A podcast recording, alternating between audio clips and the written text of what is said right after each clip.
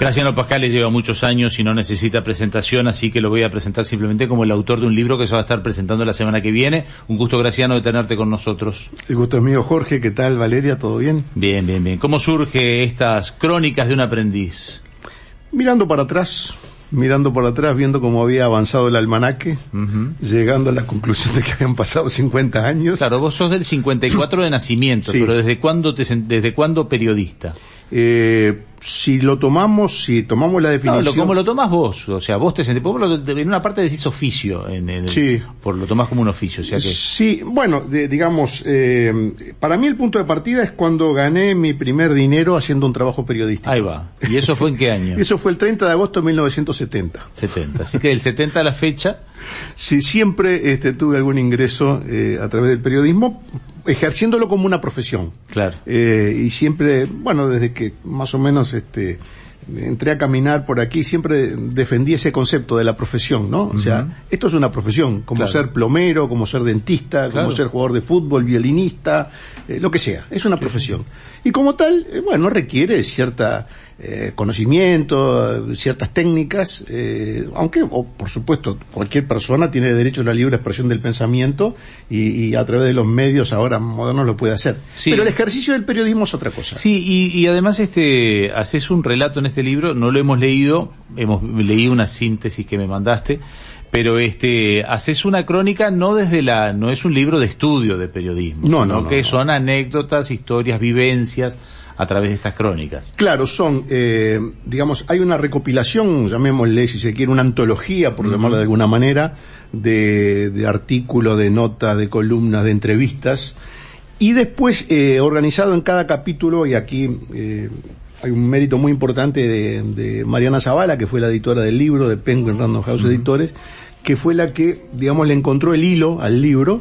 Eh, yo había hecho, digamos, una recopilación ahora se habla en caracteres, 450.000 caracteres que digité uno por uno de, mis artículos, pero tenía esa masa, eh, esa materia prima, esa masa crítica, digamos, y bueno, y ahí encontramos un hilo conductor que fue seguir eh, un orden cronológico, eh, dividirlo por ciertos momentos del país, y en cada capítulo hay una introducción de ese capítulo. Contextualizando el momento. El momento y mi, mi inserción en ese momento. En qué medio estaba trabajando, cómo se vivía el periodismo en ese momento en el país, los distintos momentos, antes del golpe de Estado, durante la dictadura, porque se hizo periodismo durante la dictadura.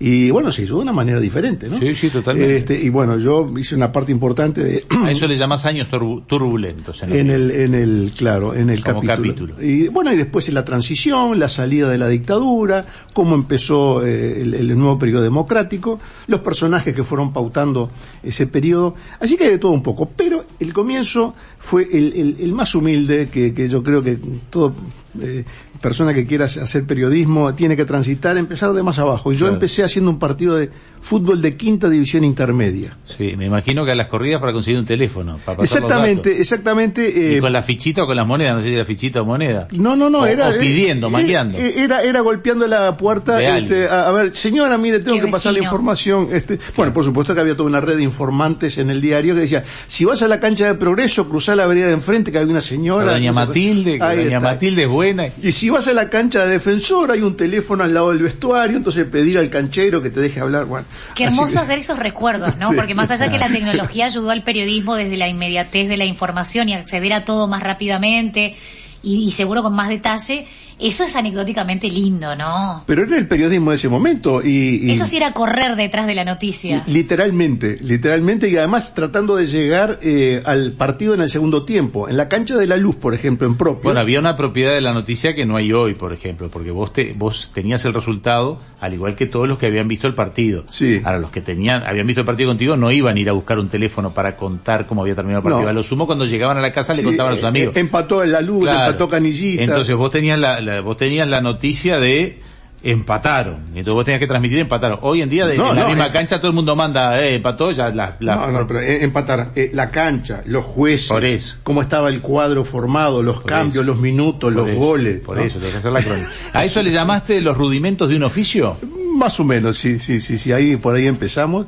Empecé con algunos cursos en realidad Eh, o sea, yo desde que vi un diario impreso, este, siempre quise que, ser parte de eso. Siempre me, me pareció una cosa fascinante. ¿no? El, el diario es un objeto Claro. fascinante, ¿no? Bueno, es que si decís 70 tenías pocos años, 16. 16, 16. Vos sos del 54, o sea que arrancaste con 16 tu primer trabajo pago. Mi primer trabajo pago y mis lecturas de diarios empezaron a los 5 o 6 años. Mira, Eh, sos de mi- familias de, de- del 54. Yo en 60 se recibía más de un diario, porque los diarios eran muy partidizados. Bueno, en mi casa, época. en mi casa, por una razón muy especial, se recibían todos los diarios todos los días, por lo siguiente.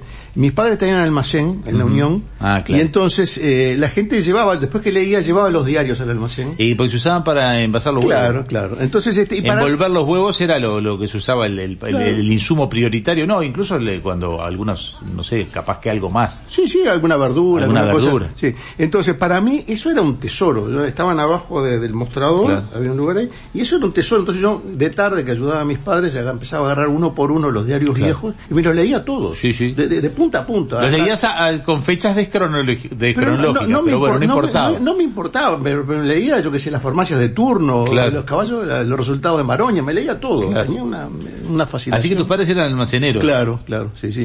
Vinieron de, en, realidad vino mi abuelo, primero, eh, hablábamos con Valeria antes de, de- durante la pausa, este, de los antecedentes familiares, nuestros abuelos, o en el caso de ella su Porque vos sos bisabuelo, Pascal, Pascal italiano, italiano, o Sí, tú lo- sos de hijo de italianos. hijo, nieto, bisnieto, tataranieto, todo. Claro. Este, soy primera, de mi familia soy Sos primera. primero nacido en Uruguay. Y sí, después tengo una hermana que es la segunda de, eh, digamos, Pascales, nacida en Uruguay, después vienen los Pascales míos, Sí, sí, sí. digamos. Después ya, ya vas, eh, supongo que sos abuelo y eso. No, no, no, todavía, Todavía no. no. ¿Me ves cara de abuelo? No, pero podías, podías, podías estar en esa etapa. Podías estar en esa etapa. Mirá que nos está escuchando alguien desde España y otro desde la Alemania que pueden colaborar en esa tarea. Bueno, le metemos Bueno, hay presión. presión, me parece. Mandale los nombres, mandalos al frente.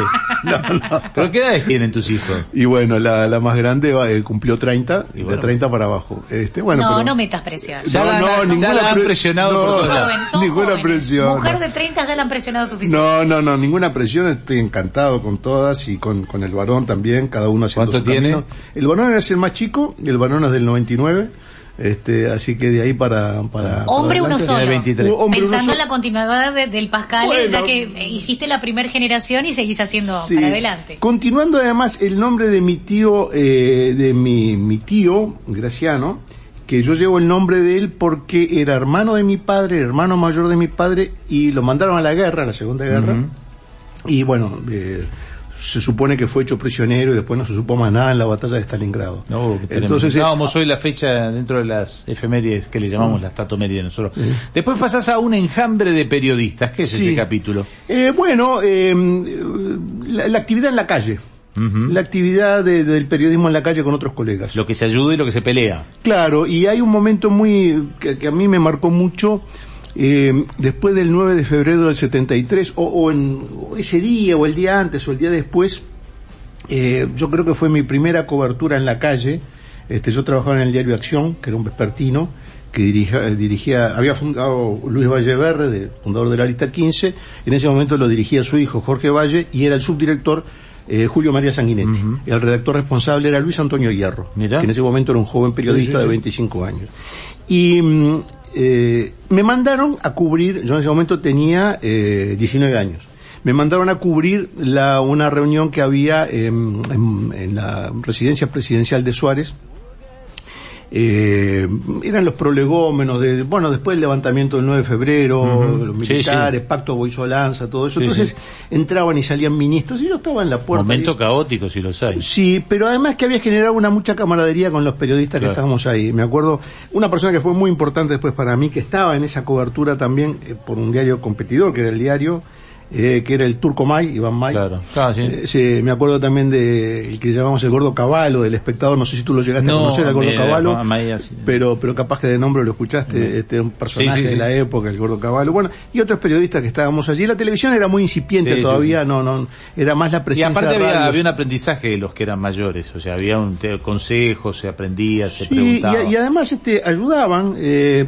ya te digo, en el caso del turco May, de Iván May, él fue muy importante para mí porque eso fue en el 73, eh, febrero, después vino el golpe, yo había empezado a estudiar Derecho, eh, bueno, se cerró la facultad, bueno, todos los líos que hubo, yo me fui a Buenos Aires, eh, a ver si podía encontrar alguna posibilidad allí, eh, estuve reunido con Selmar Michelini, estuve con Galeano, con Eduardo Sajón, pero no, no hubo, no hubo una posibilidad de, de, insertarme en el periodismo en aquel momento. Volví a Uruguay y me encontré accidentalmente por la calle con el turco Iván May, 18 y Paraguay, y me dijo, che, mira que en Radio Caro están buscando a alguien Ah, para tal cosa. Digo, bueno, ta, te voy Y a recomendar. Y ahí, y ahí me... me Entre medio estuviste con la abogacía. ¿Cuándo fue que arrancaste con la abogacía? eh, bueno, la abogacía, eh, cuando empezaron los cursos formales, digamos, ya durante la dictadura en el 74, arranqué y me recibí en el 81, por ahí. Claro.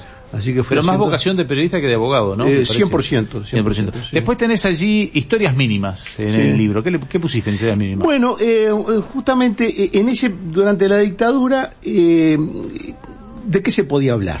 Eh, ¿no? Había que buscar, eh, a- primero, los diarios seguían saliendo, Sí, sí, las sí, revistas seguían La saliendo. radio funcionaba. Eh, ¿no? Todo funcionaba. Entonces- Algunos días lo podían clausurar, pero... pero, o le podían requisar algún material, pero... Sí, eso sobre todo al final. La gente se cuidaba mucho porque, en fin, también era un trabajo, ¿no? Sí, Entonces, sí. este, bueno.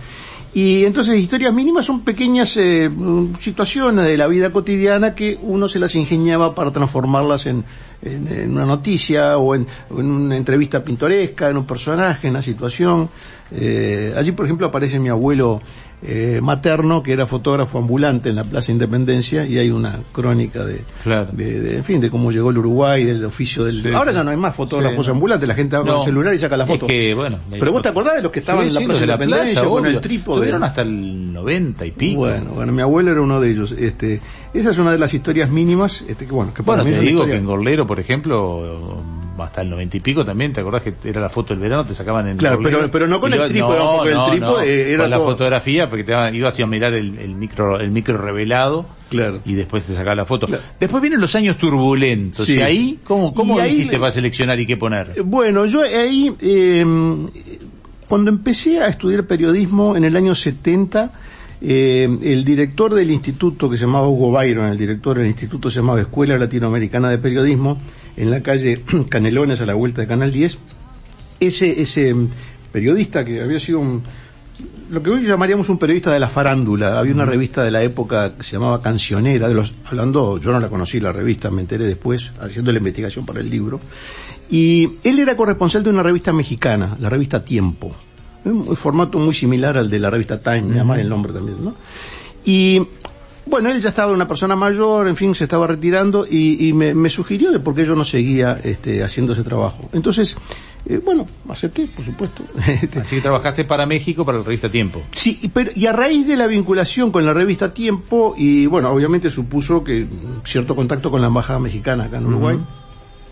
Y bueno, eh, de, ese, de ese vínculo surgió la posibilidad de incorporarme como corresponsal del diario Excelsior, que dirigía en aquel momento Julio Scherer García, una, un prohombre del periodismo de habla hispana de los años 70, ¿no? Una figura consular, un hombre que enfrentó eh, desde la prensa a, a ese régimen de casi de casi de partido único del PRI en México, ¿no? Un sistema que gobernaba toda la sociedad, el Estado, ¿no? No se movió una mosca si no tenía la- el visto bueno del, del PRI. Bueno, y Julio Scherer García desafió todo eso a través del diario Excelsior, que era una cooperativa de trabajadores, y él vino a Uruguay, era un periodista muy valiente, un hombre muy, muy valiente, vino al Río de la Plata a hacer un informe sobre los desaparecidos, llegó a Uruguay, eh, bueno, se contactó conmigo a raíz de ese vínculo, y, y yo asumí también ahí en ese momento, año 76, abril del 76, la corresponsalía de, del diario Excelsior, y eh, fueron años turbulentos en lo bueno, por supuesto para el país ni que hablar, ¿no?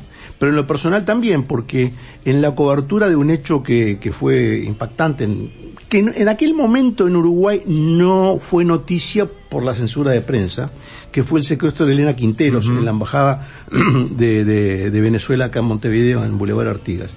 Eh, a mí me llega la información, yo en ese momento trabajaba en el Diario de la Noche, estaba en la redacción del Diario de la Noche, me llega esa información y encuentro eh, una, una foto de Elena Quinteros en, ah, en el archivo del diario y por las dudas la voy a transmitir a Buenos Aires ese día. Eh, eh, bueno, eso evidentemente trae una serie de problemas, me trae una serie de problemas que se agudizan en junio del 77, cuando yo publico en el diario Excelsior un artículo sobre el cuarto aniversario del golpe de Estado en aquel momento. Bueno, un artículo informativo, ¿no? no obviamente sí, sí. los periodistas, este, sobre todo los corresponsales, hacen artículos de información, no, no, no, no, no de opinión, no, no editorializan. Pero bueno, decía Te lo miraron como, como opinión, ya dijiste. No, no, lo miraron como que había noticias que no se podían dar, Claro. digamos.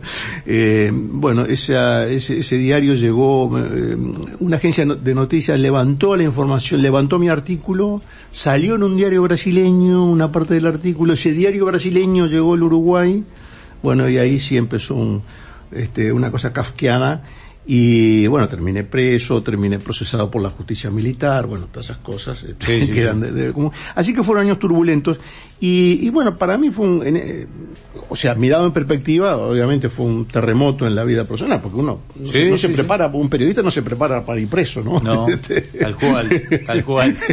Ni para recibir amenazas, ni para sentir que su vida corre a riesgo, no, ni eso es un uno quiere escribir y contar las noticias. Nada más, ¿no? O hablarlas. Sí, sí, bueno, así que uno de todas las cosas que uno le enseña en las facultades, no, Eso no estaba, defensa personal no, estaba. no. Y como diría Mafalda, y un poquito de karate por las dudas. Por las dudas. Bueno, entonces esto supuso sí una, un terremoto, un tsunami en la vida personal. De un día para el otro terminé preso. Eh, eh, digamos, otras personas que hacen otras actividades pueden pensar que pueden terminar Sí. presos, ¿no? Yo le decía, un ladrón, un asesino, sí, tal cual, tal un cual. narcotraficante. Un periodista. Eh, pero un periodista. Así que bueno, y eso que estamos solo por la mitad del libro. Hasta acá vamos a llegar porque son las 10 de la mañana y nosotros terminamos. Este libro se presenta la semana que viene. Sí, pero ya está en librería. Y ya está en librería. Ya está en librería. Se, se llama Crónicas de un aprendiz.